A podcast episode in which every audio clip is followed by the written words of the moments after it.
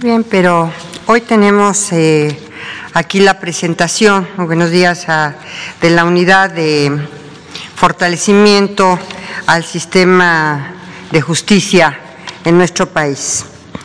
Eh, desde la Secretaría de Gobernación nos hemos eh, fijado entre los objetivos prioritarios no solamente el objetivo del grupo interinstitucional de acceso para que las mujeres tengan un acceso a una vida libre de violencia, sino también otro de los grandes temas para mí, pues por supuesto son la protección de niñas, niños y adolescentes y el tema eh, en el que yo he estado prácticamente 25 años, que es el, el sistema de justicia, pues también para mí era importante el fortalecimiento tanto de la eh, procuración como de la impartición de justicia. Yo creo que el camino hacia el Estado de Derecho eh, pasa necesariamente por eh, este fortalecimiento de las instancias que procuran y que imparten justicia. El presidente de la República me ha instruido precisamente para que este fortalecimiento del sistema pueda llegar a avanzar para que eh, todos tengamos el acceso a la justicia y trabaja en la unidad eh, todos los días de manera diaria para este fortalecimiento y que esta, eh, el sistema de justicia sea eficiente, sea asequible, sea confiable para todas y todos los mexicanos y que tengamos un sistema de justicia que contribuya en la, en la disminución de los niveles de impunidad y por supuesto de reincidencia delictiva a través de la reinserción social. En este sentido, una de las acciones más destacables de para el apuntalamiento del sistema de justicia fue también la creación de la Comisión de Amnistía, que les dará eh, alguna información la titular de la unidad, y la revisión de las solicitudes de esta en la materia. La labor de la unidad tiene como eje central la coordinación entre los niveles de gobierno y entre todas las entidades federativas. Ah, en esta en esta unidad, desde luego se fomenta el diálogo, la transparencia, la reconciliación y la cercanía con la sociedad, pero en esta tarea solamente se da un acompañamiento, se establecen mesas de discusión y diálogo, se, se, realiza, y esto es una de las cuestiones más importantes, una articulación de esfuerzos y tenemos eh, relación con varias eh, instituciones de todo el sistema de impartición de justicia. Tenemos una extraordinaria relación con CONATRI, que preside el presidente Guerra, el presidente del Tribunal Superior de Justicia de la Ciudad de México, y con todos los presidentes de todos los tribunales.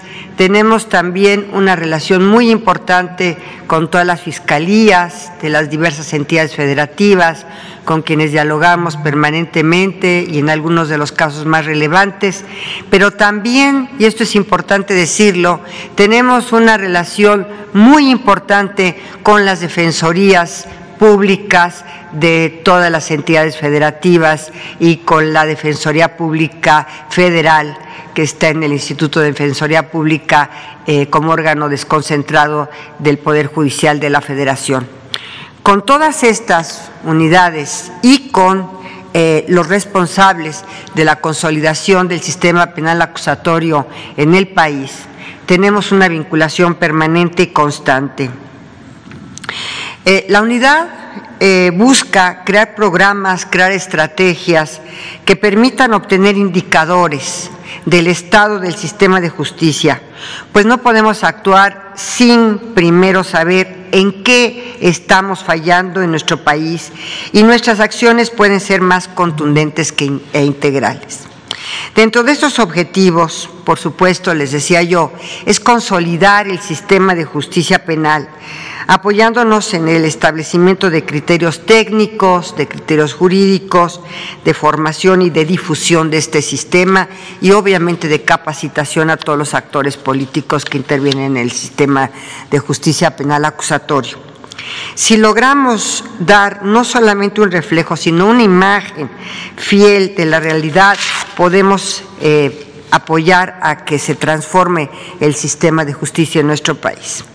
Lo que se busca en esta unidad es apoyar, es apoyar a las fiscalías, a tribunales, en los esfuerzos de transformación que muchos de ellos ya han emprendido. No vamos a suplir la labor de ninguna de estas instituciones, sino estamos formando un equipo que articule todos los esfuerzos de todos para el bien del sistema de justicia en nuestro país. Yo le cedo la palabra a, Paulina para que les dé una pincelada sobre todas estas acciones que en el en la unidad y en la Secretaría de Gobernación estamos realizando para fortalecer. He presentado, cuando fui senadora de la República, una reforma constitucional al, 120, al 116 para que los tribunales tengan una autonomía presupuestal, se consolide la carrera judicial y se establezcan eh, parámetros muy eh, estrictos sobre eh, la designación de jueces y magistrados, pero también la inamovilidad de jueces y magistrados y avanzar en la carrera judicial. Todo esto fue planteado en una iniciativa de reforma al artículo 116 constitucional. Sin más, me gustaría, este, Paulina, que dieras algunas eh, explicaciones sobre lo que hemos estado haciendo.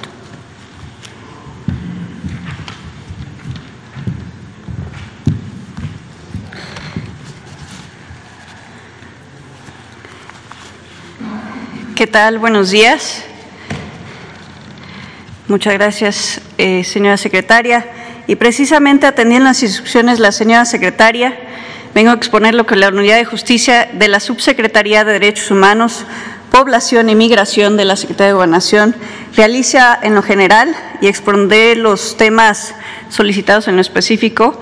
Y quisiera empezar, con su permiso, citando a la señora secretaria que por primera vez en la historia de México, la Secretaría de Gobernación, como encargada de formular y conducir la política interior, institucionalizó el fortalecimiento del sistema de justicia de nuestro país a través de esta unidad. Y pues bueno, la primera lámina, por favor. Eh, un, poquito de contexto, que es que la unidad se creó el 31 de mayo con el objetivo, como bien la secretaria lo ha planteado, de contribuir con el fortalecimiento del sistema de justicia, haciéndolo eficiente, accesible, confiable y que ayude a disminuir precisamente los niveles de impunidad, incidencia y residencia delictiva. Las principales funciones son el fortalecer el sistema de justicia, consolidar el sistema penal, impulsar la reinserción social y evaluar el sistema de justicia. Apenas con un año y medio de existencia, vamos por dos, tenemos 32 proyectos, no nos dedicamos a hacer conferencias, eh, son proyectos que inciden directamente en la población. 32 proyectos ya activos. ¿Y cómo lo hacemos? Precisamente a través de implementando estos proyectos y acciones coordinados con todas las autoridades del sistema de justicia en los tres niveles y eh, respetando las autonomías eh, de todas las instituciones. La siguiente, por favor. Estos son los actores del sistema de justicia eh, con los que tenemos un intercambio y con el cual de igual manera, quiero agradecer al presidente Guerra, a todos los presidentes de tribunales, también a los titulares de los sistemas penitenciarios, a los órganos de consolidación del sistema penal, eh, que son nuestros grandes aliados para implementar eh, acciones en cada uno de los estados, a los fiscales de cada uno de los estados, procuradores en algunos, colegios de abogados, porque también creemos que son parte de este sistema de justicia, con, con quienes también tengo que decir que el 25 de febrero se hace historia con la toma de protesta de la mujer, de la primera mujer presidenta de la barra mexicana, Claudia de Buen. También agradecer eh, precisamente a la Fiscalía General de la República, al Poder Judicial, a todos estos actores que nos ayudan y precisamente señalar a, los que consideramos héroes también en esta pandemia, porque así se consideró que la procuración y la impartición de justicia fuera una actividad esencial a las defensorías estatales.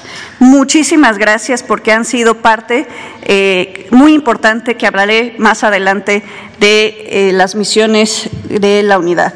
También agradecer por, este, a las embajadas, delegaciones y organismos internacionales y también a las organizaciones de la sociedad civil que trabajan con nosotros como Renace. Como Renace hoy reconozco y agradezco todo su apoyo porque precisamente no existirían tantos proyectos de incidencia si no fuera por la colaboración de todos ustedes. Muchas gracias.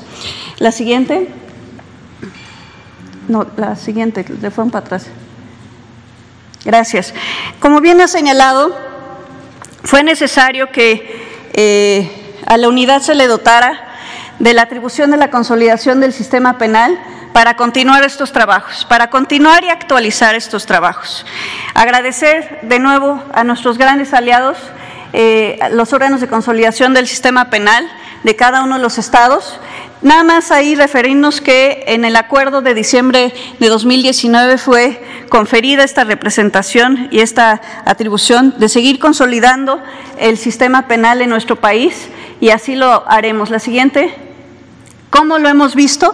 A través precisamente de una cooperación interinstitucional y sobre todo en los estados. ¿Cuál ha sido la misión? Establecer unas mesas de coordinación en cada uno de los estados donde se siente precisamente los titulares responsables y vean a través de solución, análisis de casos, eh, cómo pueden homologar criterios de actuación entre las autoridades de procuración y administración de justicia, propiciar un diálogo de mucho respeto pero también un diálogo abierto para fortalecer y consolidar el sistema de justicia, donde el secretario de Seguridad, con casos concretos, ven cómo sus policías llenaron el IPH, la Fiscalía ve su actuación, donde el presidente del tribunal tiene una retroalimentación sobre la resolución de sus jueces sobre casos concretos. Es así como uno puede mejorar sobre la práctica. Eh, la consolidación del sistema penal a partir de un diálogo abierto entre sus propios actores. La siguiente. Y pues bueno, como bien ha dicho la secretaria, se tiene que evaluar y una atribución que precisamente el Consejo Nacional de Seguridad da a la unidad es recibir este modelo de evaluación del sistema penal. Esto es muy importante, esta información es pública. En justicia.sego.gov recibimos de manera orgánica de las fiscalías la actividad sobre sus carpetas. Eh, aquí un ejemplo, Guanajuato. Guanajuato en 2020 en Guanajuato se iniciaron 89 mil carpetas. De esas, 10.848 hubo resolución este, a través de, acuerdos reparatorios.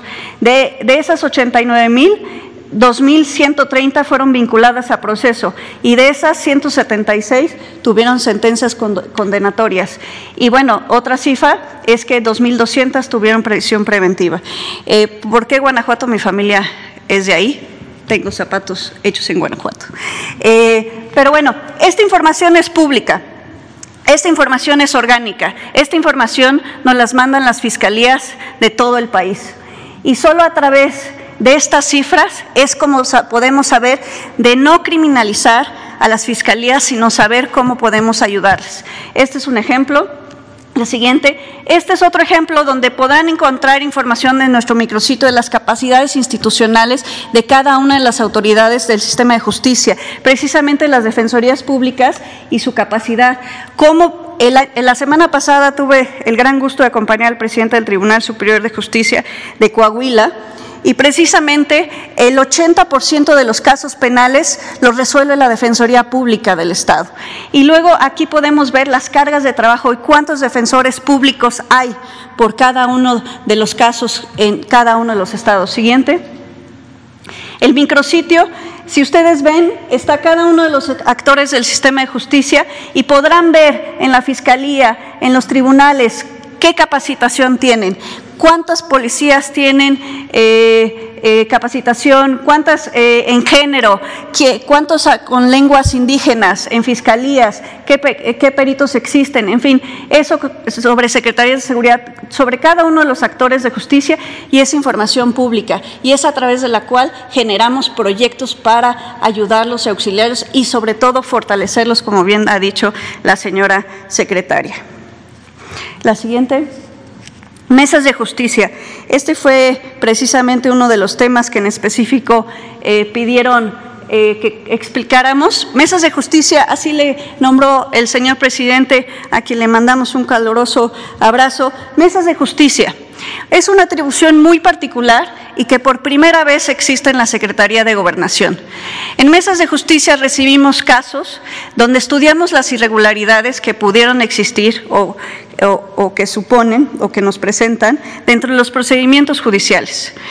Eh, nos llegan a nosotros a través de cartas, a través de las cartas que le entregan al señor presidente, de la señora secretaria, del señor subsecretario, directamente a la unidad tenemos muchas eh, que se reciben a través de centros penitenciarios, donde solicitan eh, precisamente que se reciba y se analice su caso, y a través de eso eh, necesitamos que nos den su expediente, su carpeta de investigación, dependiendo de, qué momento procesal se encuentre.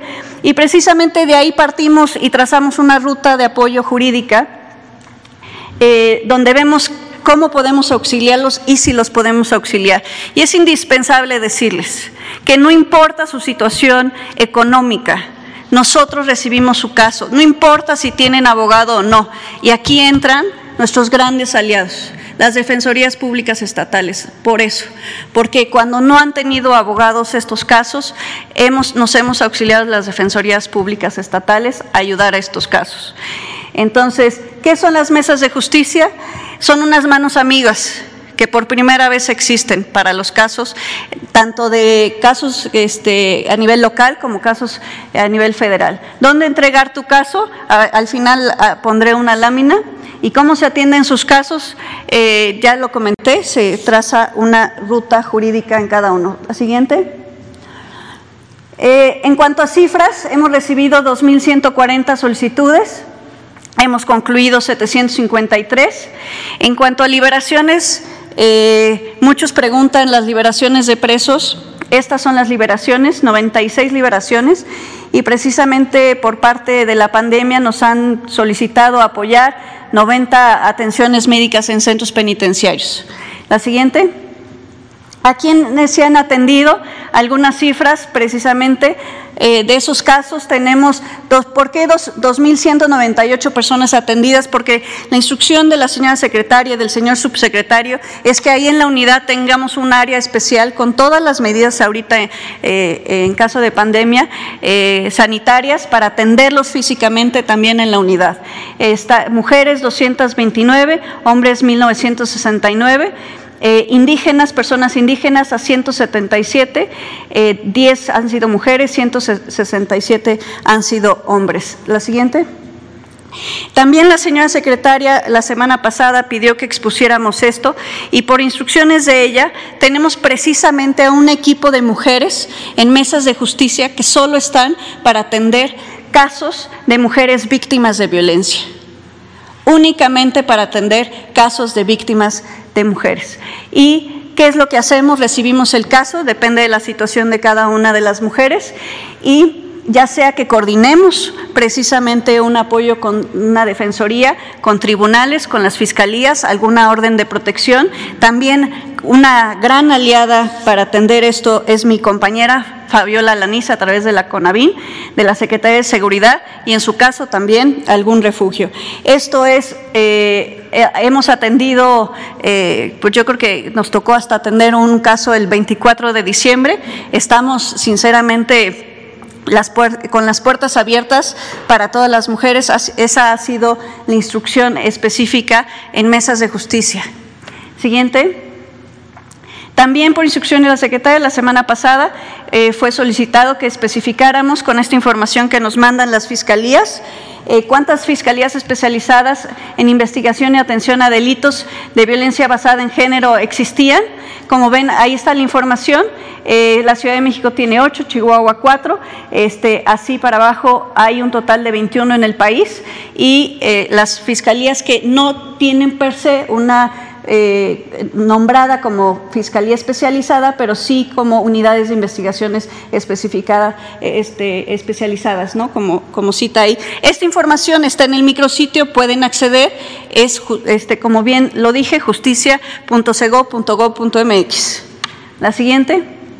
Ahora entramos al caso de eh, amnistía. En cuanto a amnistía, eh, quiero dar cuenta que hemos recibido 1.115, eh, su servidora ha sido nombrada eh, secretaria técnica, hemos recibido 1.115 solicitudes, de las cuales 942 son hombres, 173 son mujeres, de esos casos son 67 indígenas, y de los datos relevantes que podemos compartir, porque mucha de la información es confidencial, es que de los 1.115 casos que hemos recibido, 760 son delitos contra la salud. De los 1.115 que están en dictamen, podemos comentar que 175 ya son delitos que no proceden y 769 estamos en espera de información. ¿Por qué estamos en espera de información? Y aprovecho este foro. Es porque cuando nos mandan su solicitud de amnistía, a veces no nos ponen su número de expediente, solo nos ponen eh, su nombre, quiero amnistía, pero no nos dan más información. Eh, a veces solo nos ponen estoy en este centro penitenciario. No nos ponen ni qué delito, ni bajo qué delito piden la amnistía. Entonces se tiene que empezar un trabajo de investigación. Eh, es muy importante que nos pongan un dato de contacto, bajo qué delito piden amnistía y el expediente. Eh, entonces tenemos que hacer, eh, a la Secretaría Técnica se le dota de una atribución de pedir información tanto a autoridades judiciales como administrativas para poder auxiliar que se llegue a este dictamen. Entonces, eh, entre más información, más podemos llegar a este dictamen más rápido. Y además, en tiempos de pandemia ha sido un poco más difícil por los cierres eh, eh, de, los poderes judiciales y, y, las guardias que han existido en las diferentes autoridades a las que les pedimos información. pero bueno, la siguiente un, mapa de, qué estados nos han llegado estas solicitudes de amnistía, que son 183 de Sinaloa, 158 de Baja California, 141 de Chiapas y así de los otros estados. Esto es eh, en, su gran mayoría. Eh, quiero poner nada más un dato importante, que sus solicitudes pueden ser enviadas al correo amnistía.sego.gov.mx. La siguiente. Eh, quiero decir que también, al igual que otros 13 países de Iberoamérica, eh, porque tuvimos una reunión con los ministerios de justicia, eh, México se unió a este esfuerzo de preliberaciones en centros penitenciarios. La Unidad de Apoyo al Sistema de Justicia elaboró una guía precisamente de preliberaciones por COVID que fue enviada a todos los centros penitenciarios estatales y desde abril de 2020 a enero del 2021 se hicieron 3.322 preliberaciones en todo el país. Esto, tengo que decirlo, ha sido un esfuerzo de los gobiernos estatales, de los centros penitenciarios, de los tribunales, de las defensorías. Eh, por hacer estas preliberaciones y este gran esfuerzo. Ha sido un esfuerzo conjunto y agradezco a todos los titulares por este gran esfuerzo conjunto y su colaboración. Eh, siguiente. Eh, también esto es un tema importante, un proyecto que estaremos trabajando este año como parte de un plan nacional es la justicia terapéutica, que es un programa de tratamiento para personas que han cometido un delito por el consumo problemático de sustancias psicoactivas. Es una solución alterna al proceso precisamente y estaremos comenzando eh, en 19 entidades federativas. Ahorita estamos ya con trabajos desde la semana pasada con Chihuahua, Coahuila, Durango, Estado de México, Morelos, Nuevo León. aquellos que ya habían empezado con un programa de justicia terapéutica, eh, se les conoce en algunos otros países como cortes de drogas y precisamente lo que se busca es que cuando una persona eh, tiene este tipo de conflictos, no vaya a un centro penitenciario, sino vaya a un centro de adicciones, porque si no, no estamos tratando el problema. Eh, siguiente. Eh, también solicitaron la semana pasada que expusiéramos sobre estos temas, que precisamente es una atribución que desde la Secretaría de Gobernación se tiene y se trasladó a la Unidad de Apoyo al Sistema de Justicia, que es la reinserción social postpenal. Y encontramos unos grandes aliados, que es Microsoft y Dell, eh, iniciamos este programa piloto en centros penitenciarios de hombres, pero también de mujeres. ¿Por qué? Y ya en 2020 fueron beneficiadas 100 personas, porque lo que vimos es que para que cuando las personas salgan de un centro penitenciario tengan habilidades básicas, básicas para cuando salgan a pedir un trabajo. Creemos que la reinserción social es importantísima, una segunda oportunidad para las personas y también un asunto de seguridad. Entonces, esto es un proyecto porque decían que en Santa Marta, en Santa Marta está precisamente este proyecto y lo más importante que los escritorios que ustedes ven fueron hechos por las personas eh, privadas de la libertad precisamente. Esas aulas las hicieron ellos. La siguiente, por favor. También tenemos estos talleres de lectura que el año pasado fueron implementados en centros de internamiento para adolescentes. Eh, con el Fondo de Cultura Económica, al cual agradezco muchísimo. Fueron beneficiados 473 jóvenes en 23 centros de internamiento y en marzo vamos por los otros 16 estados. Esto es un ejercicio bien importante en los centros de internamiento, que los, que los adolescentes tengan la lectura como su aliado. Eh, el siguiente. También iniciaremos otro programa piloto en Nuevo León y con Renace eh, precisamente van a ser beneficiados 282 hijas e hijos de mujeres privadas de la libertad y próximas a obtener precisamente eh, su libertad, principalmente infantes en mayor situación de vulnerabilidad y es una reconciliación social con sus madres, fortaleciendo los vínculos afectivos. Eh, ¿Y siguiente? Habían Ah, habían hecho una pregunta que también eh, habían comentado con el señor presidente eh, sobre la impartición y la procuración de justicia. Los presidentes de tribunales de justicia, y eso es algo que trabajamos con ellos, también están haciendo su parte. Están iniciando procedimientos contra funcionarios, tanto en la parte administrativa como en la parte judicial. Este es un listado que tenemos de 2019 que ellos mismos nos mandaron sobre el inicio de procedimiento en el ámbito judicial y administrativo y las destituciones que hubo en cada uno de sus estados. Este es también el esfuerzo que se unen los tribunales superiores de justicia. Siguiente. Ah, esta es, esta es la lámina a la que me refería. Precisamente, eh, ¿cómo pueden mandar sus casos? Tanto eh, casos de mujeres como cualquier otro caso. Envía tu caso a la Unidad de Apoyo al Sistema de Justicia. Hay un correo muy fácil, unidad de justicia Estamos en los teléfonos y las extensiones que ahí se ven. Estamos además en General Prim, en unos espacios, especialmente para recibirlos, General Prim 21, el piso 1. Ahí junto, estamos junto a Bucareli. Eh, lo que les pedimos para poder ayudarlos es que nos den su nombre un correo electrónico, teléfono, celular y precisamente, como les decía, carpeta o expediente para empezar a poder auxiliarlos. Es muy importante esto porque luego recibimos cartas y no tenemos datos de contacto y no podemos empezar a ayudarlos. Eh, y pues es agregar, simplemente para terminar, que somos servidores públicos y para eso estamos, para atenderlos, escucharlos y trazar una ruta de apoyo. Cuanto sientan algún influyentismo, injusticia, somos su mano amiga. Como ha dicho la secretaria, queremos ser el puente por el que transite la justicia, porque solo haciendo sinergias entre todos y construyendo proyectos es como vamos a mejorar a nuestro querido México. Y pues bueno, pues ya sería todo. Muchas gracias.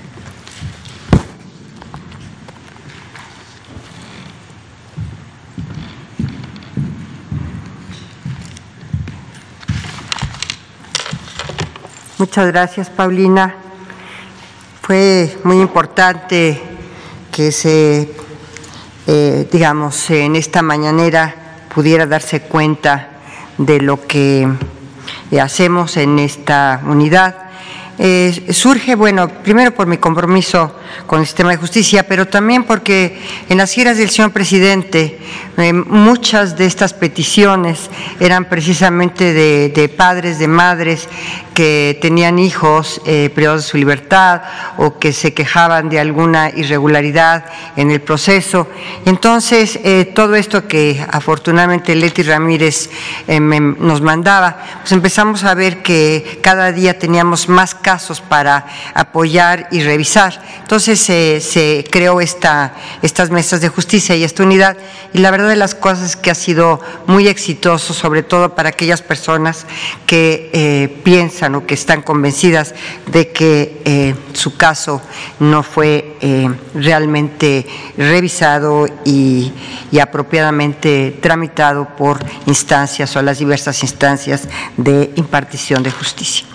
Eh, y de procuración de justicia. Bueno, vamos a empezar con algunas preguntas eh, y, a ver, tú, por favor, y me dices.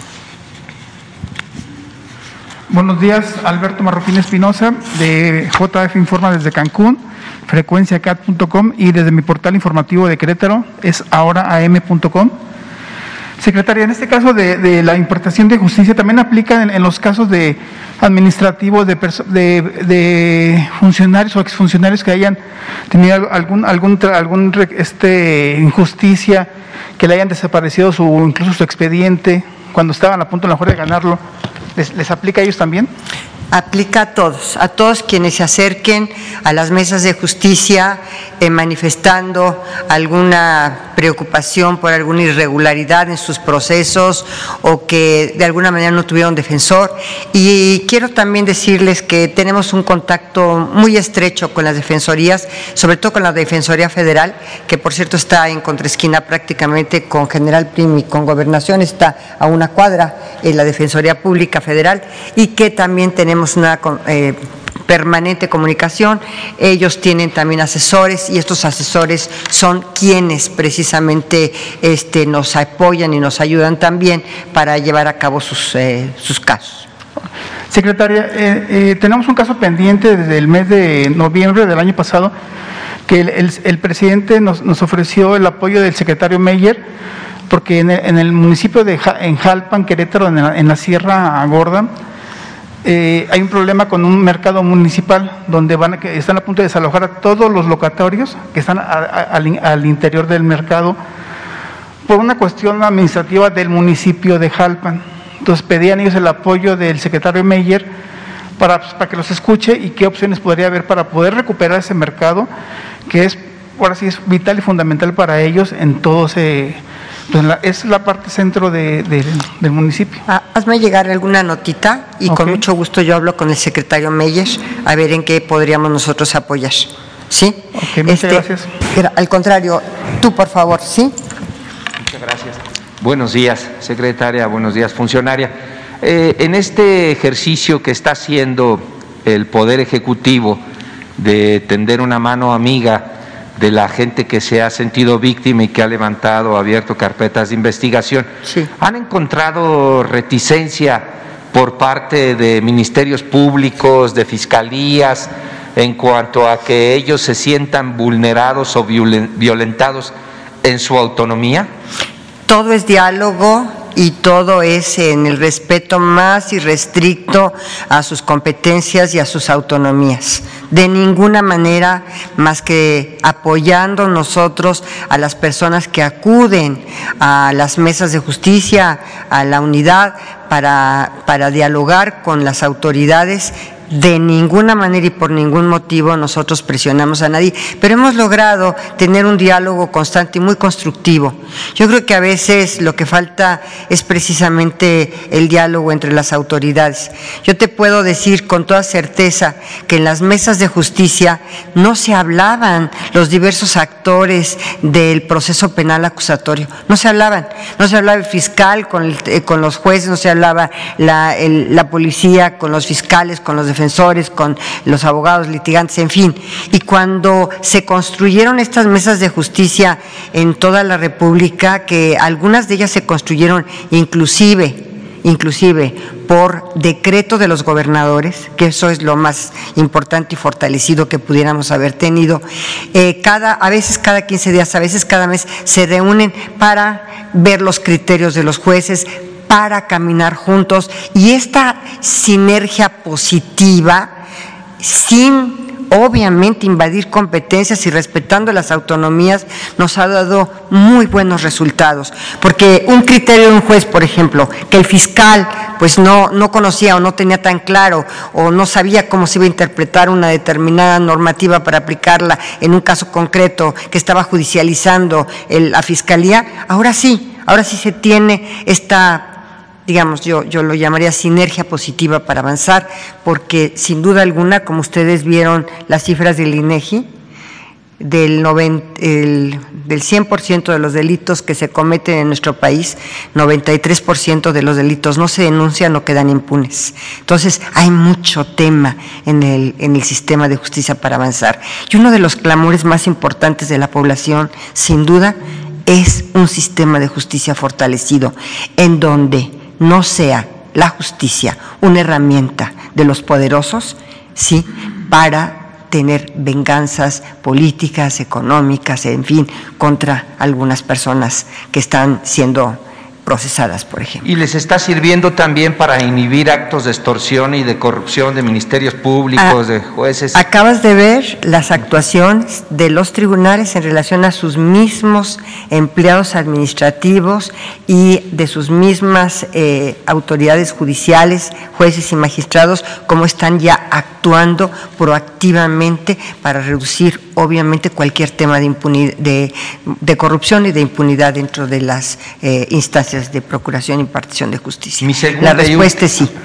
Muchas gracias. Mi segunda y última pregunta, secretaria, tiene que ver con una invitación a pregunta mía que le hizo usted al titular de la Unidad de Inteligencia Financiera para aclarar ahí el estatus de una, de una serie de investigaciones que se están siguiendo en una alcaldía y también usted nos refería que estaría próxima también la presencia del titular del Instituto Nacional de Migración, Francisco Garduño, para abordar sobre todo el tema de los calcinados, pero también a mí me gustaría eh, saber de este funcionario de esta instancia y que sirva la mañanera eh, precisamente para eso, para transparentar ahí una bitácora de viajes del alcalde de Cancún, eh, que va y viene en un solo avión, en un avión privado, a Canadá, a Orlando, eh, es una funcionaria, también debe de estar involucrada aquí alguna área, alguna dirección de la Cancillería para que nos dé cuenta este, precisamente para evitar este tipo de, actos irregulares que se están cometiendo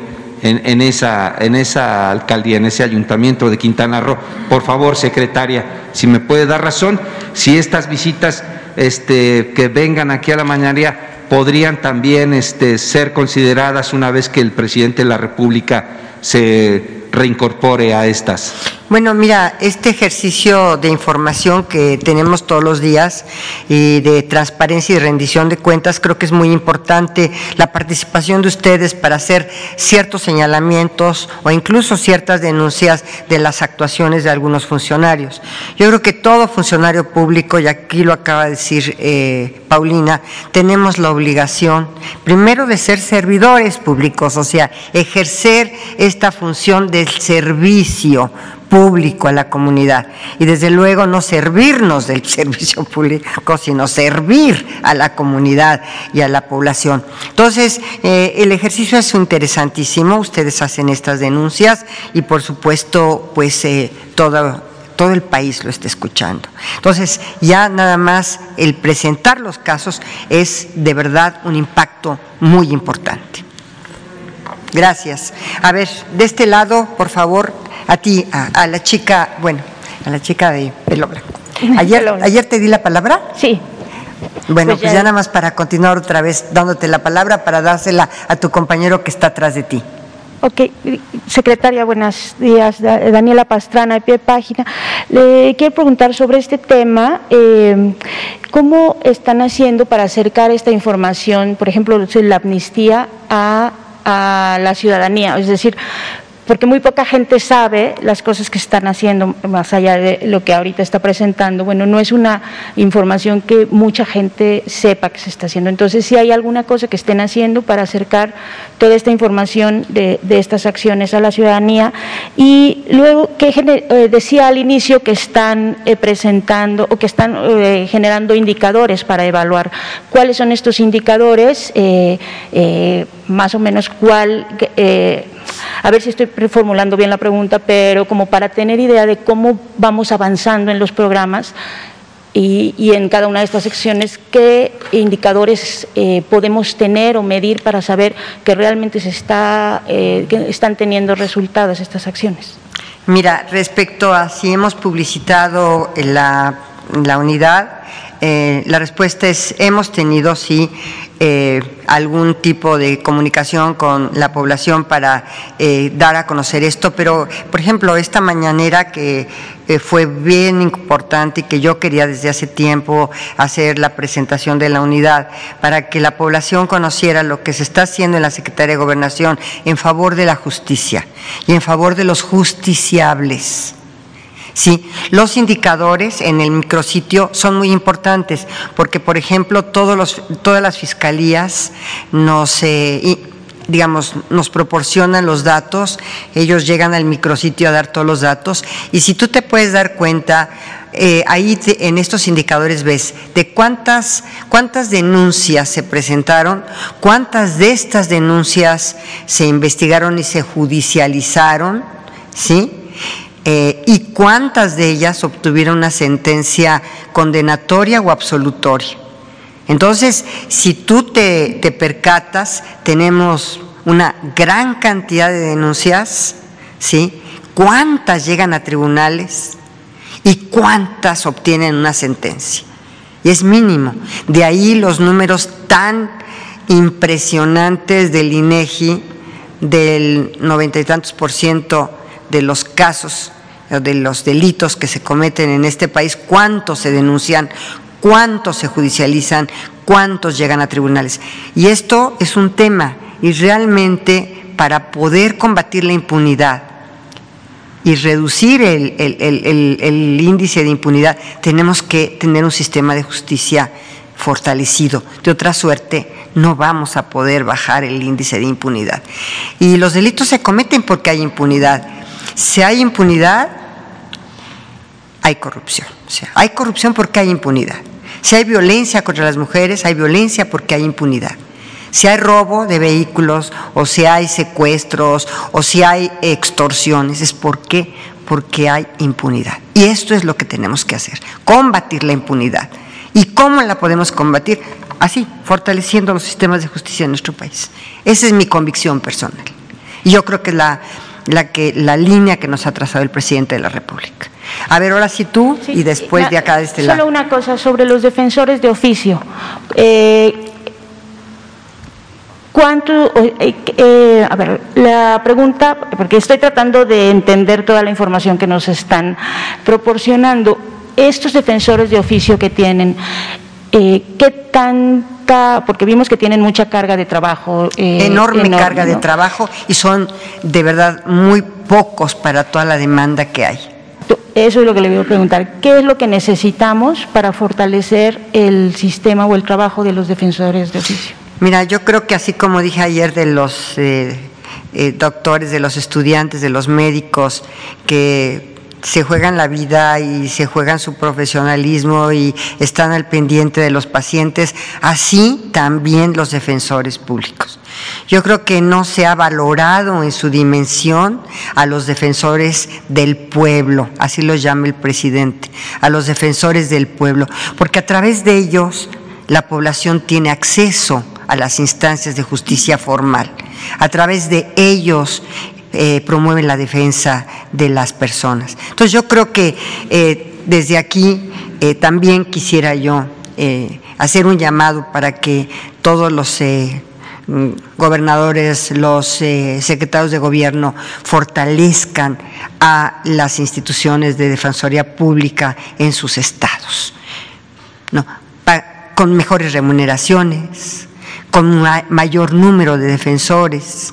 Un defensor público que es muy bueno, por ejemplo, luego, luego es cooptado por algún despacho que dice, bueno, esto es una maravilla, y le pagan dos o tres veces más de lo que pudiera llegar a ganar en la Defensoría Pública.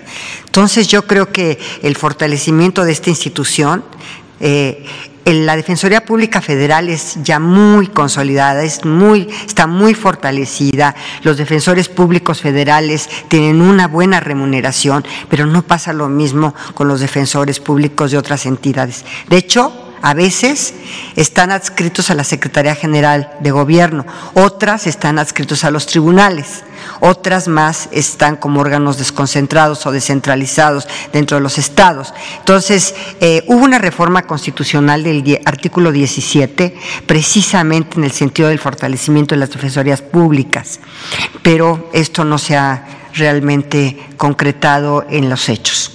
Gracias. A ver, el que ya le había yo dado la palabra. Buenos días. Este, mi nombre es Mario Alberto Segura, soy eh, director del portal El Sol del Sur Tampico.com. Vengo de Tamaulipas. Este, el tema me parece bastante importante cuando hablamos de justicia, porque pues no la conocemos muchos, muchos no la conocemos muchos mexicanos. La impunidad sí sabemos que existe.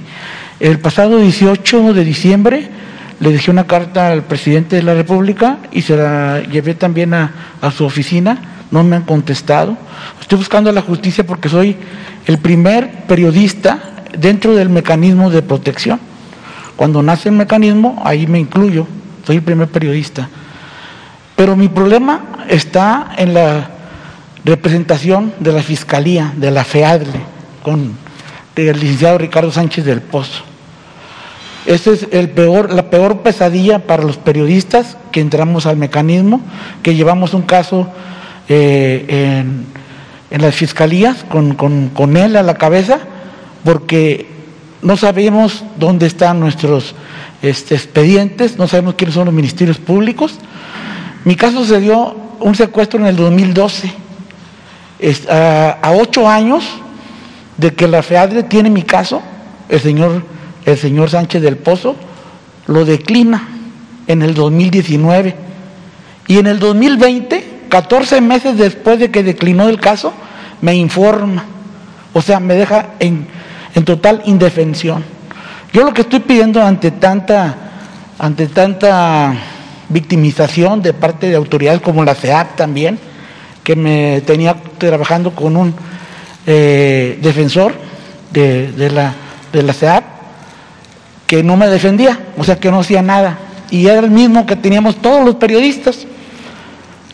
Entonces lo único que pido es que ya sea de lo que me corresponde, según de acuerdo a la ley general de víctimas, ¿verdad? La reparación del daño. Yo le envié una carta a usted, esperaría que ya la tuviera ya este, en esta, lo que nos están informando ahora. Pero esto de las injusticias también se da porque los periodistas no tenemos apoyo. Entonces da más miedo tener, poder denunciar sin que tengamos ese respaldo. Sí nos lo ha dicho el presidente, pero yo les traje el caso hace casi dos años de Elegido Buenavista, en Tamaulipas, en el municipio de Hidalgo, en donde un grupo criminal, que yo no lo digo que, es, que sea un grupo criminal, un grupo que lucha también, ellos así nacieron como un grupo armado, pero que lo representa una diputada, Noemí Estrella Leal en el Congreso de Tamaulipas y que ella ha sido la quien ha usado a ese grupo para atacar a un periodista, a un defensor de derechos humanos, que su único error fue entrar a ese municipio para llevar ayuda alimentaria y medicamentos a un grupo que está, ellos dicen, lo tienen, lo tienen encapsulado, pero que todos los días los balacean. Si yo les enseñara a usted, me escuchara una de las grabaciones de todos los días, en el momento en que balacean, la gente cómo está esperando la actuación del gobierno para que encontrar esa paz, para encontrar justicia, para acabar con esa impunidad que se da en complicidad con el gobierno del Estado, con la Fiscalía eh, General del Estado, con el secretario general del gobierno, César Augusto este, eh, Verástegui, al que ustedes le preguntan y ellos le dan mala información, viene de Tamaulipas mala información, no están colaborando con ustedes, de tal manera que el, gobernador no quiere al presidente de México, está en contra de él, se gasta mucho dinero en esta, en esta disputa y lo único que hace es perjudicarnos a los tamaulipecos. Nosotros venimos y denunciamos, nos ponemos en peligro. ¿Y qué pasa? No solamente es mi caso. Acaba de, una diputada acaba de atacar a un, a un compañero periodista, ¿verdad? Que también lo está denunciando. Tenemos el caso de, del masacre. ¿Quién, ¿Qué periodistas de Tamaulipas hablan del tema? No se habla ya. Sale a nivel internacional, nacional, pero en Tamaulipas no tenemos esa, esa confianza porque yo vengo aquí y ¿qué pasa? No pasa nada. Entonces, ¿cómo podemos contribuir nosotros a que se dé la justicia? A que se nos escuche, pero que se haga justicia. Esa sería mi pregunta. Tengo otra más. Bueno, la primera pregunta que tienes, yo le pediría a Paulina que vieras eh, toda la información que nos puede aportar respecto de su caso y de... Eh, también hay un tema ahí de CA, hasta donde yo tengo entendido. Entonces, de las fiscalías y de CA, entonces, para que podamos darle alguna respuesta lo antes posible. Ahora de este lado. Mi otra pregunta. Ah, mi otra, pregunta. Eh, pues más que nada es este un recordatorio porque también se trata de injusticia. Hace 32 años un grupo de extrabajadores de la empresa eh, paraestatal, eh, um, permítame me puse un poco nervioso. es, es, una empresa paraestatal que ya, ya desapareció, ¿sí? Eh, mexicanos y en aquel tiempo que desaparece y la reincorporan al, sector privado, el, presidente en ese momento, este, Miguel de la Madrid, les otorga eh, a los trabajadores, alrededor de 500 trabajadores, eh, el 4% de porcentaje de lo que vale la empresa. ¿Sí? Ellos, estas personas tienen 32 años luchando y no se les ha hecho justicia, nunca han recibido un solo peso de ese dinero. Siguen confiando, el año pasado presentaron un escrito al señor presidente, lo han estado, pero no le les han dado respuesta y están este, esperando, ¿verdad? Porque han muerto muchos de los trabajadores, las esposas eh, han perdido sus casas, ha habido, hay mucha situación la que ellos han puesto en manos del presidente, o sea, confían en tener una respuesta, a ver si se le da, seguimiento, ¿sí? ¿Hace cuánto que sucedió este, este hecho? Eh, hace 32 años. Pero está, está, no lo han dejado, no han dejado de pelear. ¿Cuántos? ¿32? Ajá. 32 años. La empresa ULES Mexicanos. Ha cambiado de nombres, pero ninguno, ninguno les ha apoyado con hacer eh, eh, validez a ese decreto en donde se les otorgaba el 4% ¿verdad? del valor de la empresa. Bueno, entonces también, por favor, lo ves. Ese, eh, de este lado, el de camisa cuadrada, por favor, de cuadros. Hola, ¿qué tal? ¿Cómo, buen día, ministra.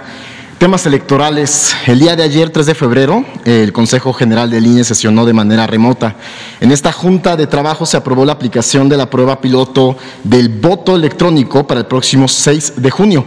Este constará de la aplicación de 100 casillas electrónicas, 50 en Coahuila y 50 en el estado de Jalisco. El consejero general del INE, Ciro Murayama Rendón, dijo, y cito, no se alteran lo más mínimo los principios constitucionales y legales para la emisión del voto, es decir, se trata de un voto presencial.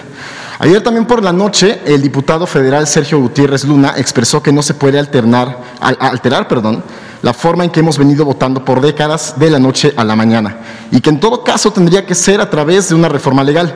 Entiendo que desde el año pasado eh, hubo instalación de esos dispositivos en Coahuila y en Hidalgo.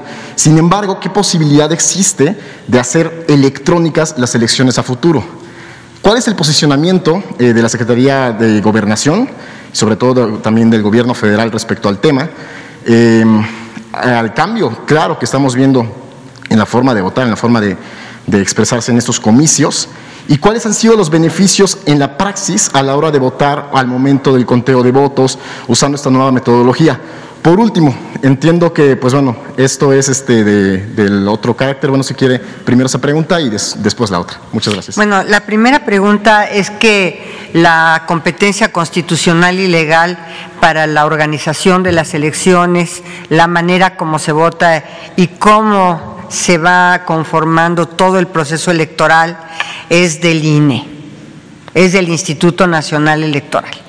El, el instituto determinará, en su caso, si vamos hacia el voto electrónico.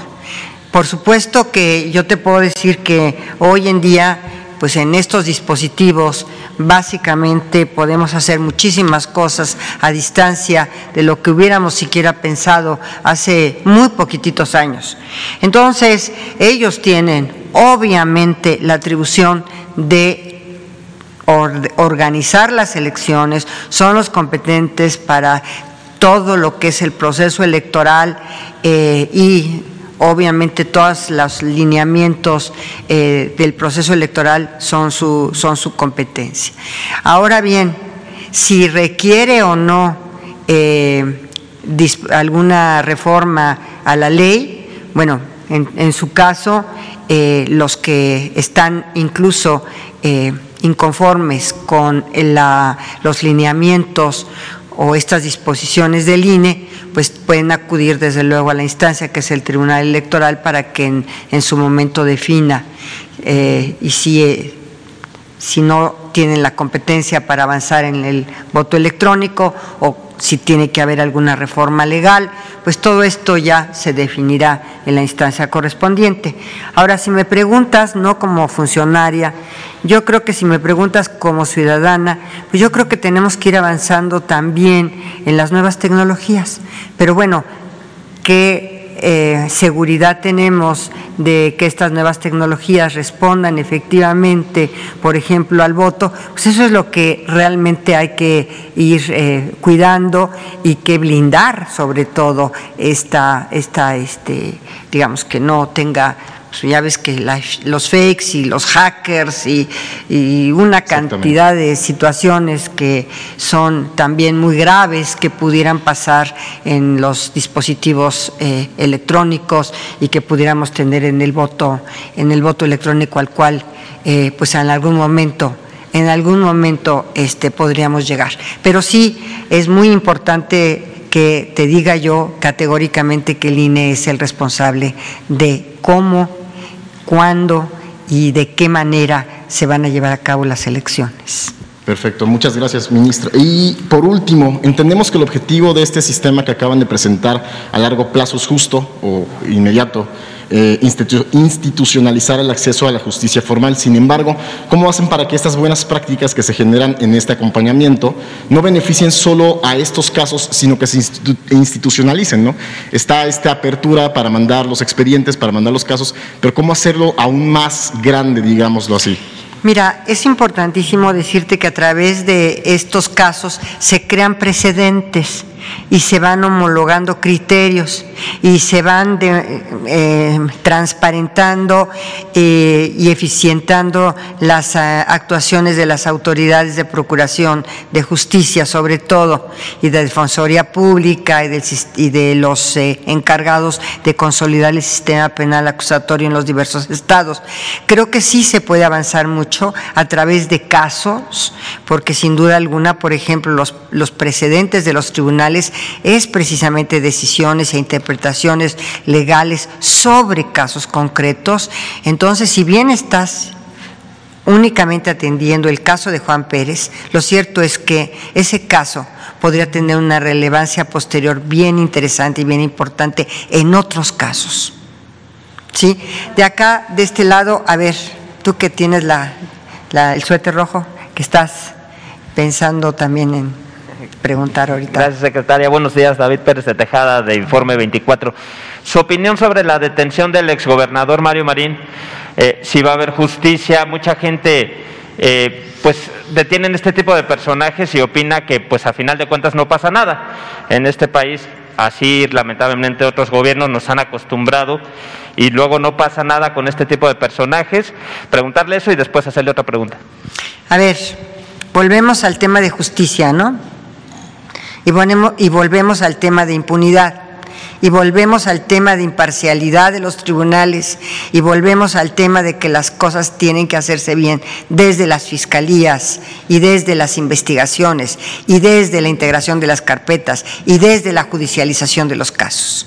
Entonces, todo esto que tú me estás preguntando, inclusive el caso del exgobernador Marín, tiene que entrar en esta dinámica de ir en contra de la impunidad, de tener un juicio imparcial, de que los tribunales realmente eh, hagan su trabajo adecuadamente y que los fiscales también lo hagan y avanzar hacia el tema de disminuir lo más posible los índices de impunidad en nuestro país. Pero sí también claramente y nuevamente con todos los principios. Ayer molestó un poco lo de la presunción de inocencia, pero te voy a decir algo, ¿eh? si no tenemos este principio constitucional, cualquiera que esté sujeto a un proceso penal injusta o justamente, lo menos que quiere y lo menos que la Constitución en estos principios le da son un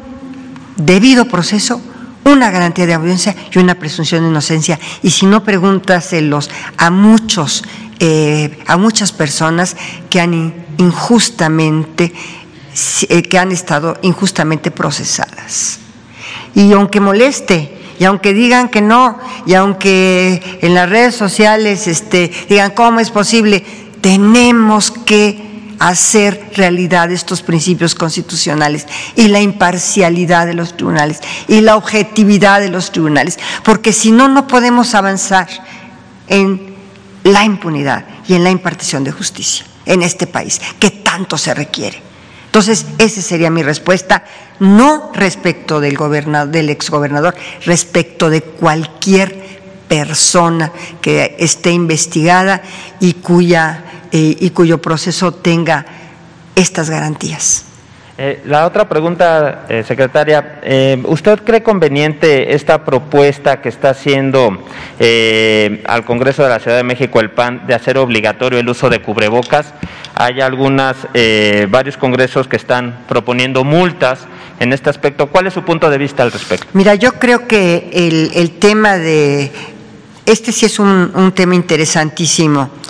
el presidente de la República eh, ha llamado a la auto, al autoconfinamiento, al autocuidado, a la no restricción de ningún tipo de derechos, ni mucho menos toque de queda.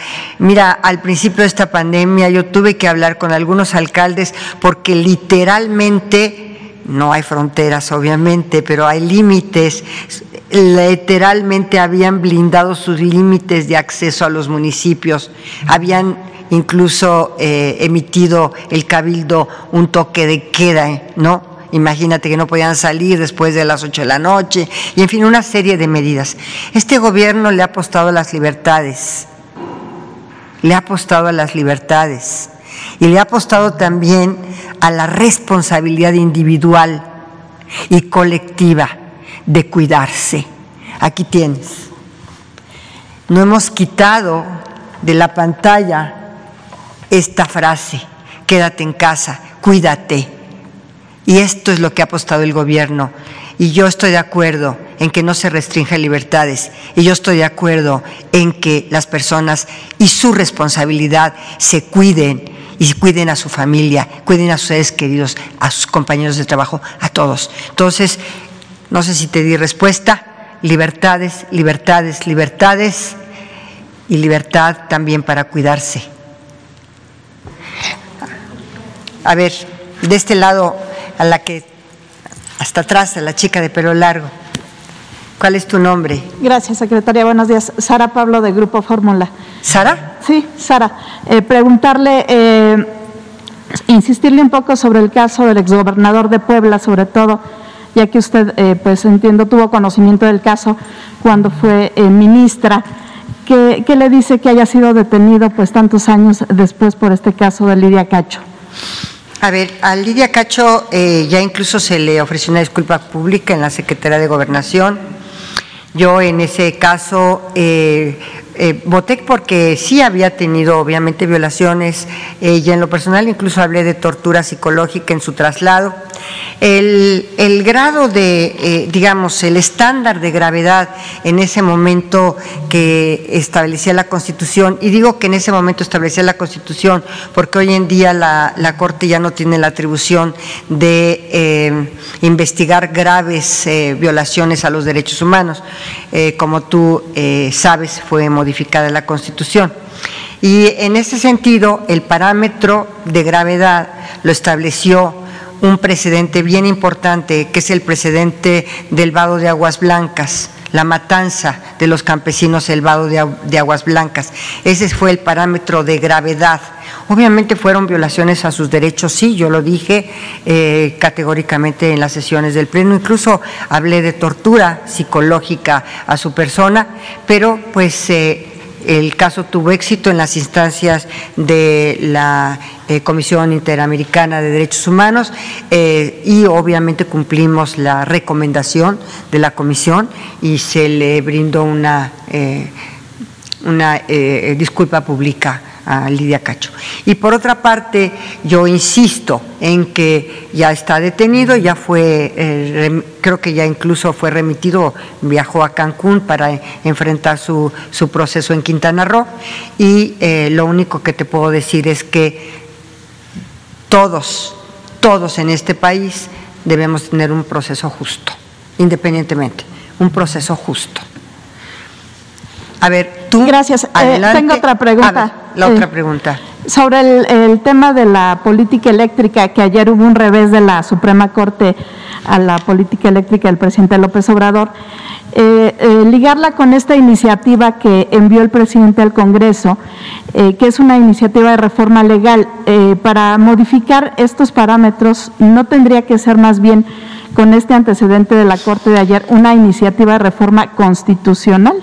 Para que no sea declarada después. No, por una razón. Mira, eh, se ha hablado de, que el del TEMEC, en fin, yo te puedo decir que uno de los grandes temas que el presidente Andrés Manuel López Obrador defendió, inclusive todavía como presidente electo, no como presidente todavía en funciones, fue el tema de la soberanía en materia energética que está consagrado en el TEMEC. Él eh, definitivamente fueron días muy complicados, incluso en algún momento creo que él comentó aquí en una mañanera, fueron días muy complicados de negociación en el TEMEC, precisamente para que se respetara la soberanía eh, eh, energética. Entonces, ahí está. Ahora bien, las sentencias de la Corte se acatan y no hay manera de que no se acatan.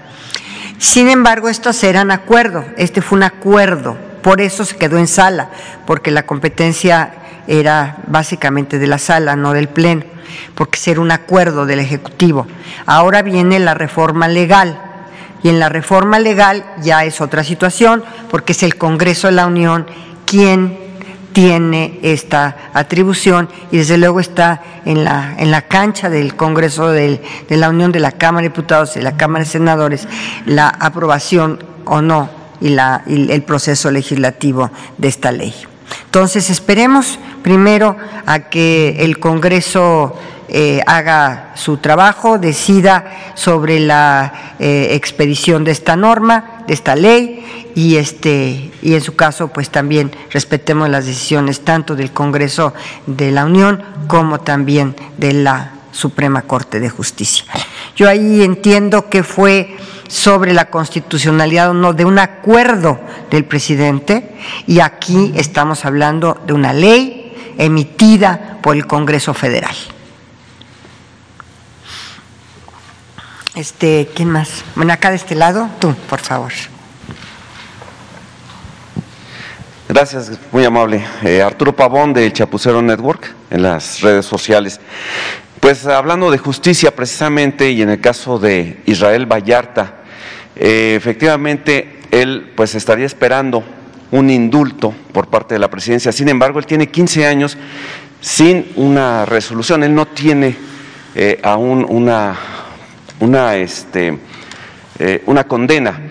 Entonces, este, pues nos hizo llegar un audio, el cual tuvimos que transcribir porque no se oye muy claramente, y nos pidió, como va dirigido a usted, se lo proporcionemos, se lo vamos a pasar, nada más mencionar esta situación y pues le voy a pasar el audio. Por otro lado, eh, también mencionarles que en el,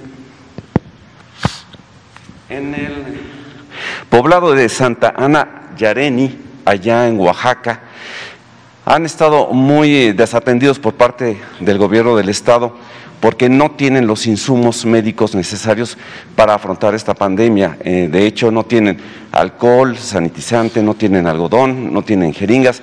Entonces, este, pues están pidiendo eh, el apoyo del gobierno federal para que los tomen en cuenta, porque pues eh, han aumentado ahí los casos de contagios. Esa es otra otra petición.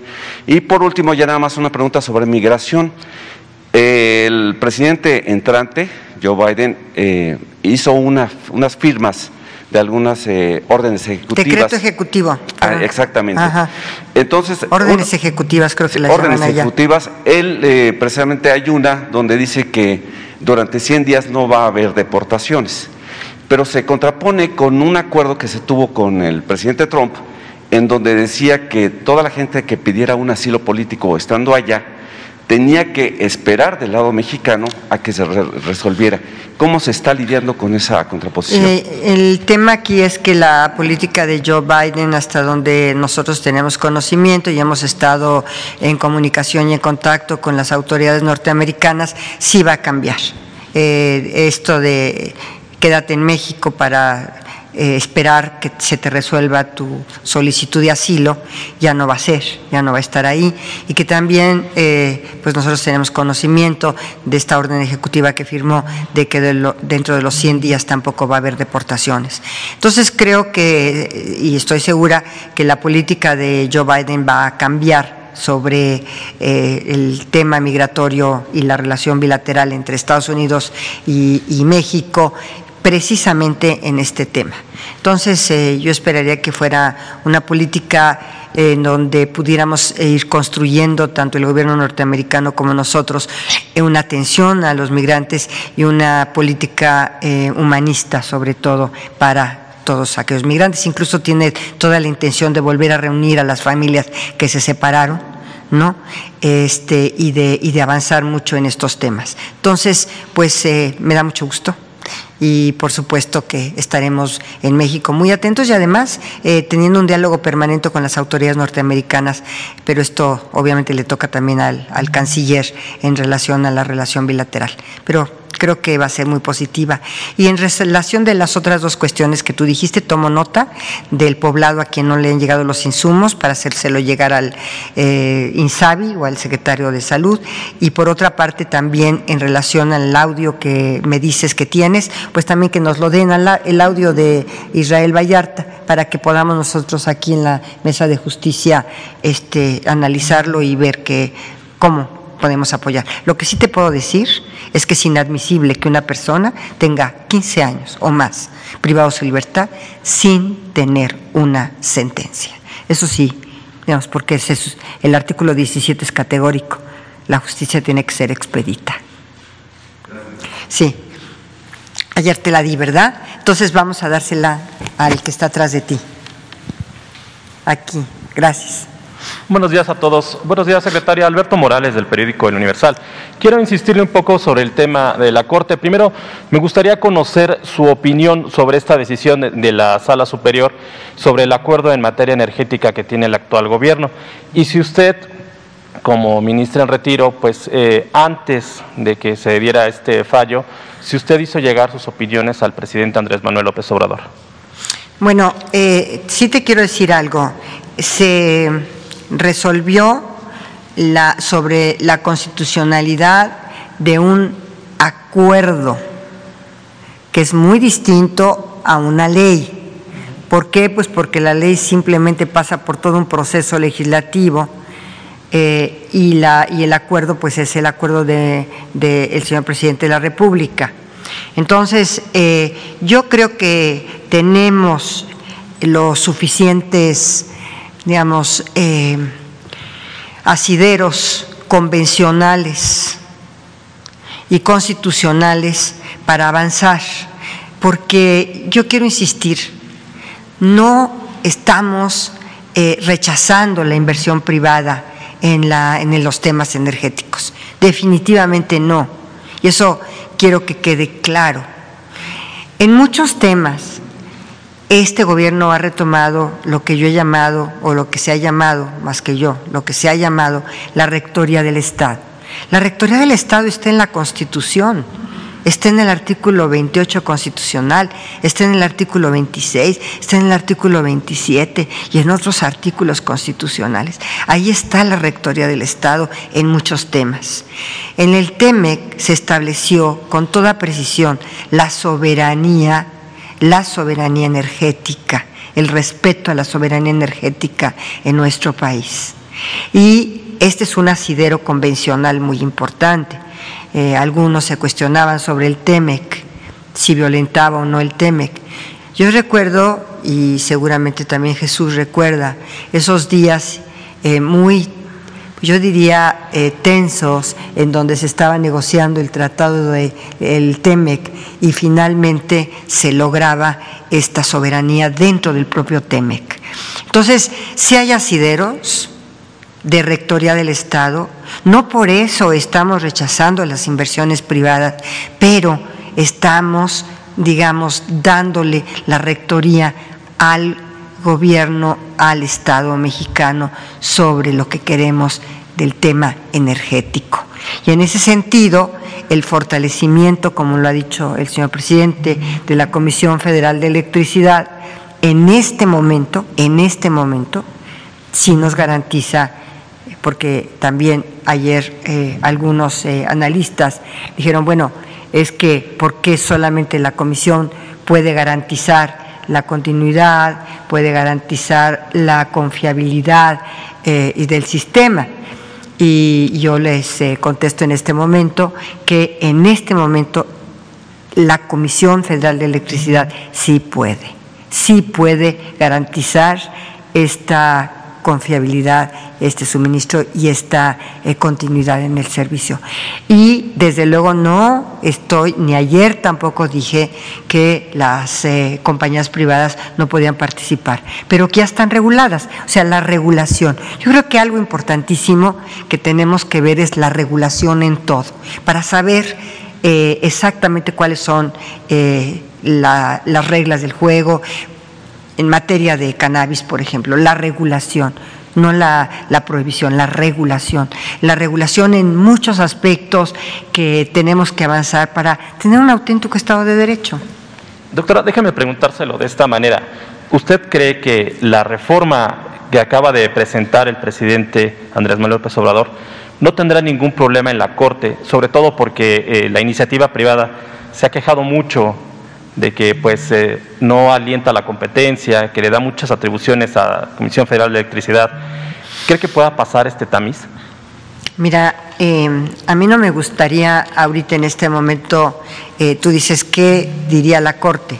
Pues la Corte tiene que decidir y con una vez que decida si es que la ley se impugna, una vez que, a ver, una vez que se expida la ley y que esta llegar a impugnarse, imagínate cuántos supuestos.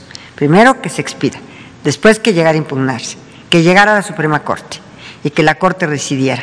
Pues yo creo que son muchos, todavía muchos pasos, eh, digamos, para que tengamos eh, una opinión. Y la, la, opinión que yo pudiera tener, y te lo adelanto de una vez, es después de que la Corte resuelva la opinión sobre cómo resolvió. Gracias, secretaria. Muchas gracias a ti. A ver, de acá de este lado, tú que traes el celular. Sí, gracias. Gracias. Yo creo que dos más y ya nos vamos. Gracias, secretaria. Mi nombre es José Sobrevilla y soy corresponsal de noreste.net Jalapa y del periódico Noreste de Poza Rica. El grupo periodístico Noreste realizó un estudio de cómo está impactando el programa Sembrando Vida en la zona norte de Veracruz, principalmente en los municipios de Osulama, Pueblo Viejo, Tampico Alto y Pánuco. Debido a que nunca habían tenido directamente un beneficio sin intermediarios, pues los campesinos están muy contentos trabajando con el programa Sembrando Vida. Pero surgió algo que es justo, aprovechando que está hablando de, estamos hablando de eh, impunidad y, de injusticia. Eh, en estos municipios se pudo constatar que los facilitadores del programa han estado condicionando la compra de implementos agrícolas para un sistema de riego a proveedores con un sobreprecio de más de 50 mil pesos, de lo cual los campesinos ya han hecho una denuncia pública e incluso los han videograbado porque también han recibido amenazas e intimidaciones. La pregunta es, secretaria, en las reglas de operación del programa Sembrando Vida, está establecido que únicamente se puedan comprar suministros a ciertos proveedores, eh, como lo señalan estos servidores. Mira, yo creo que esta pregunta que tú eh, haces y que es muy interesante, básicamente pues es una denuncia que tú estás haciendo respecto de que solamente se les está eh, vendiendo estas, eh, estos implementos a un sobreprecio, de que los condicionan, de que este, los inclusive los amenazan si tienen alguna denuncia. Entonces, qué bueno que tú de alguna manera eres el portavoz de todos ellos, porque aquí precisamente estas manifestaciones pues son muy importantes por parte de ustedes. Eh, en realidad, el, tema de que si sean los únicos proveedores, lo que te puedo decir es que el gobierno ha procurado hacer compras consolidadas. Entonces, eh, yo no eh, eh, digamos, yo no tengo por qué cuestionar que este, se puedan o no tener ciertos proveedores cuando la política del gobierno ha sido precisamente consolidar las compras a través de la Secretaría de Hacienda. Entonces, este, ahí tendríamos una primera respuesta. Y además decirte otra cosa, me da mucho gusto que a todos los que le he dado la palabra ahorita sean de del, ya no voy a decir interior de la República, de las, de, las diversas entidades federativas. Es que algún día que dije el interior de la República, alguien me contestó con toda razón y con toda precisión, si el interior de la República es la Ciudad de México, entonces, este, entonces de las diversas entidades federativas. Y qué bueno que lo planteas aquí en esta conferencia de prensa. Ok, gracias secretaria. Y, finalmente, en, eh, preguntarle también si está enterada de que el grupo Liconza ha retenido hasta por cinco meses los pagos a los ganaderos del, también del norte de Veracruz, pero ya nos han llegado avisos que de otros eh, puntos de la República. Entonces, este, ¿qué es lo que está pasando? Eh, ¿Cambiaron las políticas? ¿Por qué se retrasan esos pagos cuando son etiquetados? Si me, si me permites, este, como responsable de la relación con todas las instancias del gobierno y con todos los órganos del gobierno y los poderes y las secretarias de Estado, con muchísimo gusto yo eh, puedo llevar esta pregunta al responsable del ICONSA a ver eh, qué está aconteciendo para poder eh, resolver el tema de los pagos a los ganaderos del Estado de Veracruz. Muchas gracias. Gracias a ti. Y ya por último, bueno, a ver tú que ayer te di la, la palabra y, tú también de, de, la, de la... Sí, muchas gracias. Eh, buenos gabardina. Es gabardina, ¿verdad? Bueno, del saco tipo gabardina. Eh, muchas gracias, buenos días, eh, señora secretaria. Un gusto en saludarla de nueva cuenta. Demian Duarte del canal de YouTube Sonora Power, de Lobos FM de Sonora, de Hermosillo, Sonora. Eh, precisamente sobre Sonora, yo le quería plantear este asunto que tiene que ver con los derrames en el río Sonora. desde hace ya algunos meses que se dio el cambio en la titularidad de la Semarnat, el presidente emplazó a la nueva secretaria, María Luisa Albores, a presentarnos aquí un informe sobre la situación que se encontró precisamente relacionada con esta situación de los 40 mil eh, metros cúbicos que se derramaron sobre el lecho de nuestro río Sonora, afectando a siete municipios del estado, de la sierra, pero también a la capital que es Hermosillo. Eh, muy en particular, bueno, la pregunta es si ya tienen previsto el momento en el que la secretaria de Medio Ambiente pueda venir a presentarnos esta situación y bueno, pedirle a ustedes este, su punto de vista a este respecto muy en específico, ya que es un tema muy sensible, estamos por cumplir siete años en agosto próximo de que se dio esta situación y no hay una remediación. Eh, todavía está en el aire el tema de la información, por ejemplo, del fideicomiso por dos mil millones de pesos que se integraron. Hay por ahí un eh, pues yo diría un irresponsable, porque bueno, era el responsable, pero nunca rindió cuentas, que era Rodolfo Lazi Tamayo, el anterior secretario o titular de la, de la, de la Profepa en, particular, este, quien fue presidente del FEICOMISO y nunca rindió las cuentas del caso. Entonces, evidentemente en Sonora, esta situación pues nos ha traído pues muchos dolores de cabeza, además del tema de la contaminación. Eh, qué bueno que haces esta, esta también, esta manifestación. Yo hablaría con María Luisa Albores Per, perdónenme. Ya está listo el informe, pero entonces que lo venga a presentar. Ah, bueno podemos decirle que lo presente ya. También hablaré yo con eh, Blanca Mendoza, que es la titular de la Procuraduría del Medio Ambiente, y que vengan a presentar el informe. Me dice Jesús que ya está listo y que ojalá en los próximos días lo vengan a presentar. Ah, perfectamente, sí, sobre el particular hay incluso una eh, petición muy específica de los pobladores de un municipio de ahí de la región, que es Ures. Eh, es el municipio central de la, de la, región del río Sonora, a quienes incluso pues durante la campaña del 2018, eh, pues cierto personaje al que no voy a nombrar otra vez, les prometió que les iba a dotar de una ambulancia. Este, Ures queda a 115 kilómetros de Hermosillo, sin embargo es paradójico eh, que siendo una comunidad grande, un pueblo que es el centro precisamente de la zona del río Sonora, no disponga de los implementos. Este, yo recuerdo, bueno, que en particular en este tema de salud, eh, de la rifa del avión presidencial se comprometió que se iba a dotar de ambulancias, de implementos médicos. Entonces hay una petición muy sentida de la población de ahí este, al respecto, porque bueno, eh, la persona a la que me refiero en campaña pues prometió esto, pero jamás ha regresado, ¿no? Este, a Sonora, mucho menos a su tierra, ¿no? Y tengo otra pregunta en particular, secretaria.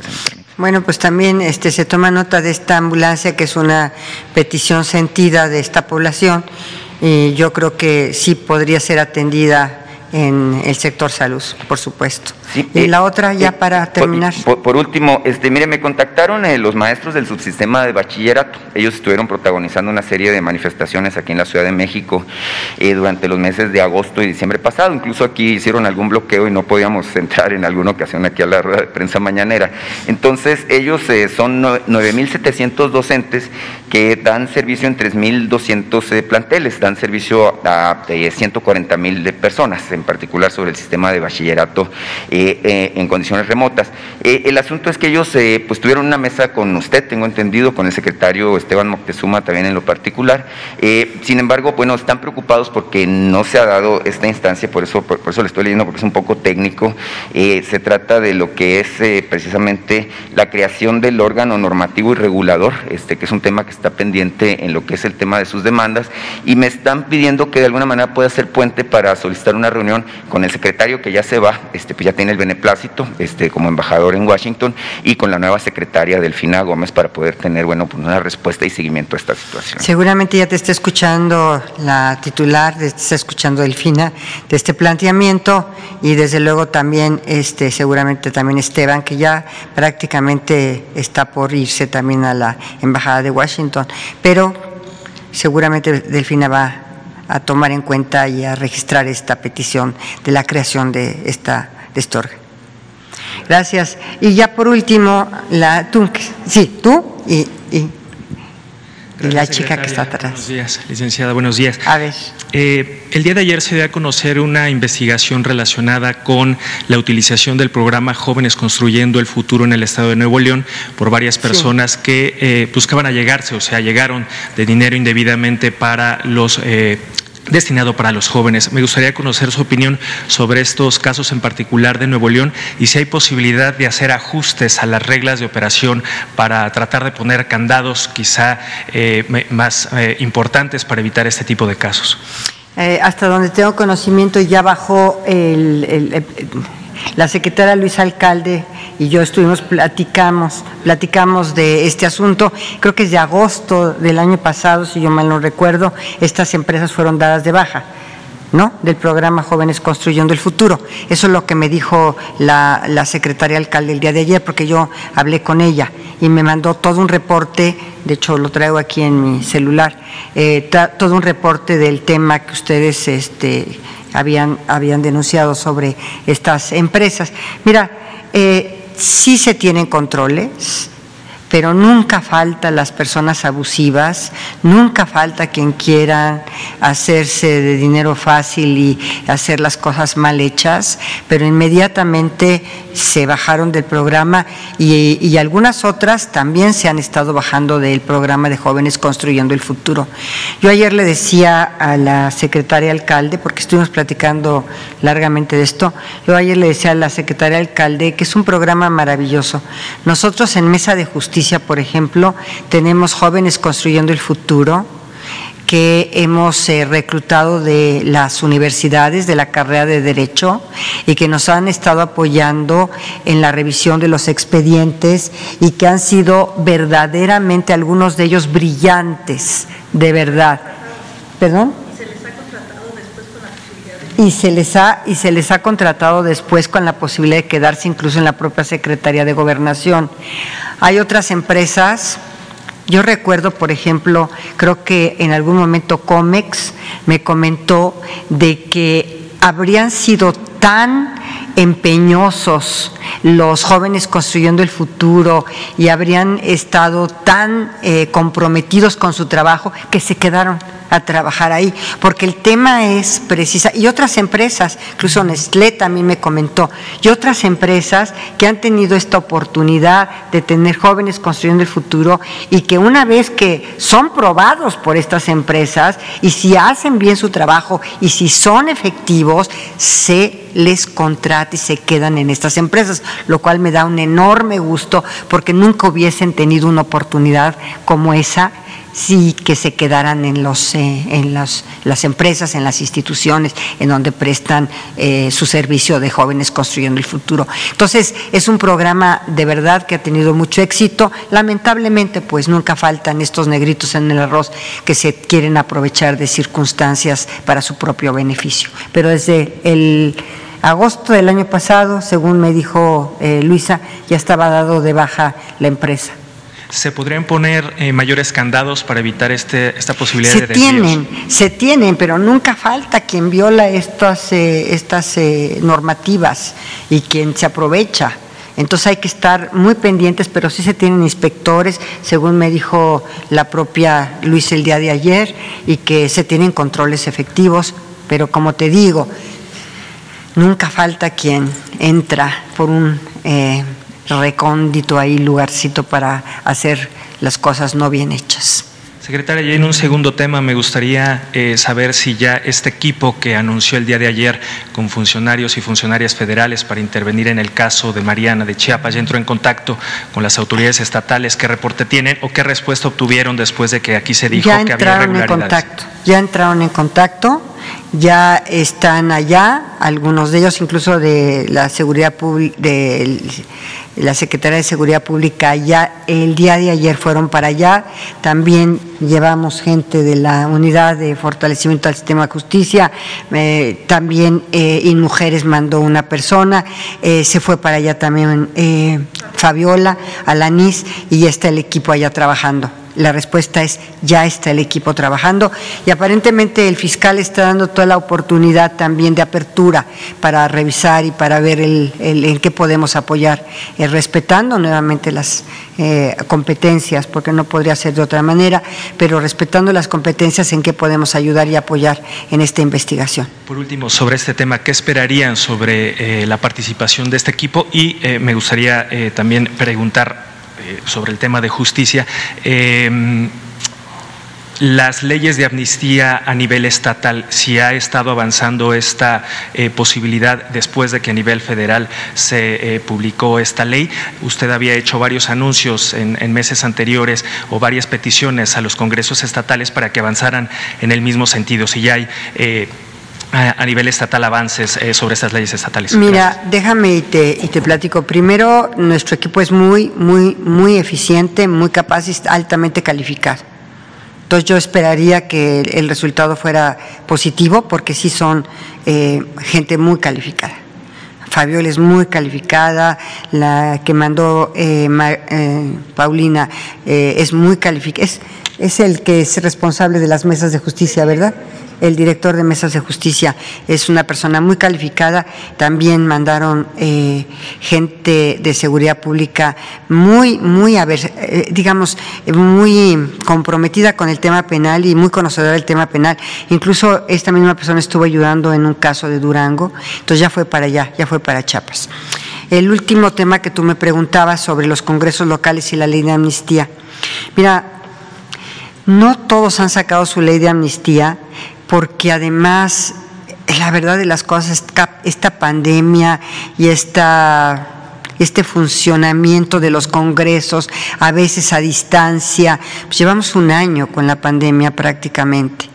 Y llevamos un año también en donde los tribunales, en donde los, las fiscalías, en donde los congresos locales, muchos de ellos pues trabajan a distancia o con sana distancia dentro del mismo congreso. Entonces ha habido una serie de complicaciones para la expedición de leyes, pero yo... Eh, te aseguro que en el transcurso de esta semana estaré, o en la próxima estaré empujando que puedan eh, realizarse esta y que puedan expedirse estas leyes por los congresos locales, sobre todo porque muchos de los delitos son precisamente del fuero común y corresponden a las entidades federativas, su avance en la ley de amnistía. Entonces, todo esto pues también es un tema que, queremos que avance, pero eh, vamos a procurar que la semana que entra darle otro empujón a los congresos estatales. ¿Once? Once leyes. Y por último, la que está hasta atrás, la que traes tu, tu bufanda. Gracias. Demorado como debe ser. Leticia Alcántara de SPR Canal 14. Quisiera insistirle un poco, secretaria, sobre cuáles son las fortalezas de esta iniciativa preferente que se está presentando en materia eléctrica para eh, poder dejar en claro un poco más por qué es que se tiene que garantizar esto que usted mencionaba de tener eh, la rectoría sobre el sector eléctrico. Mira, yo creo que el Estado eh, en estas digamos, en estos temas estratégicos y de seguridad nacional, como es el suministro de la energía eléctrica, eh, debe tener una rectoría muy clara sobre estos temas. Una rectoría no significa necesariamente que él eh, sea, ni mucho menos, porque además no lo es porque hay una competencia, porque están las empresas privadas también eh, involucradas en el sector, porque lo han dicho es monopolio. No significa monopolio, significa rectoría. Y también yo quisiera ser muy clara, porque también me dijeron, es que es monopolio. Bueno, ayer todas las, ustedes vieron todas las, eh, digamos, yo respeto y restricto a la, a la libertad de expresión y obviamente a la pues eh, a los, al pensamiento de otras personas, pero yo digo, primero, no se está promoviendo el monopolio, no es un monopolio. ¿Por qué no es un monopolio? Porque está precisamente la, la iniciativa privada y las empresas privadas dentro de este sector, ya están, desde luego que ya están, pero no es monopolio, es rectoría del Estado. Y en este momento la rectoría del Estado, eh, que el presidente ha decidido que sea a través de la Comisión Federal de Electricidad y que esta rectoría del Estado nos proporcione a los mexicanos la esta rectoría del Estado, esta empresa del Estado nos proporciona a los mexicanos la eh, estabilidad, la eh, continuidad y la confiabilidad en el sistema eléctrico. Esto es lo que se ha, eh, o, o esta ley está encaminada a esto. Y yo quisiera mandar aquí una respuesta muy clara. No hay monopolio, hay participación privada, no hay monopolio, pero hay rectoría hay rectoría del Estado. Eso es lo que yo pudiera compartirles y decirles. Y que, por cierto, entre otras de las críticas, decían que yo no había asistido a la Secretaría de Gobernación en mucho tiempo. Es absolutamente falso. No he dejado de ir a la Secretaría de Gobernación desde que el señor presidente me nombró. Y no he dejado de ir a Bucareli todos los días y todos los días he estado ahí y afortunadamente yo no me he contagiado, no me he enfermado, ni siquiera de una gripa, porque tomo mucha vitamina C, vitamina D, omega 3, etcétera, etcétera. Bien, y el segundo tema que quería preguntarle, estamos eh, ya por celebrar un aniversario más de la Constitución mexicana. ¿Cuál sería el balance que podría hacernos en torno a las iniciativas de ley y los decretos que se han eh, presentado durante la presente administración? Bueno, aquí hay un tema muy interesante y qué bueno que lo planteas. Fíjate, muchas de estas reformas constitucionales y legales tenían que, digamos, aprobarse porque era el andamiaje jurídico, constitucional y legal de la cuarta transformación. Y la cuarta transformación se consolida así a través de políticas públicas, a través, como lo ha hecho el presidente, de voltear a ver a los más vulnerables, de justicia social, pero más allá de eso también se requiere un andamiaje constitucional y legal.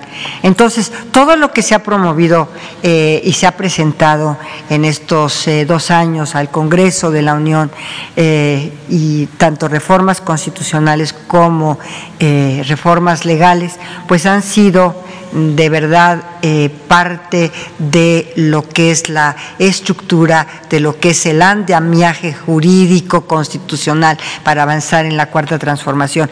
Y te voy a decir algo, eh, que es bien importante y bien interesante. En este andamiaje constitucional y legal, a veces nos han acompañado todas las fuerzas políticas y han salido algunas reformas por unanimidad.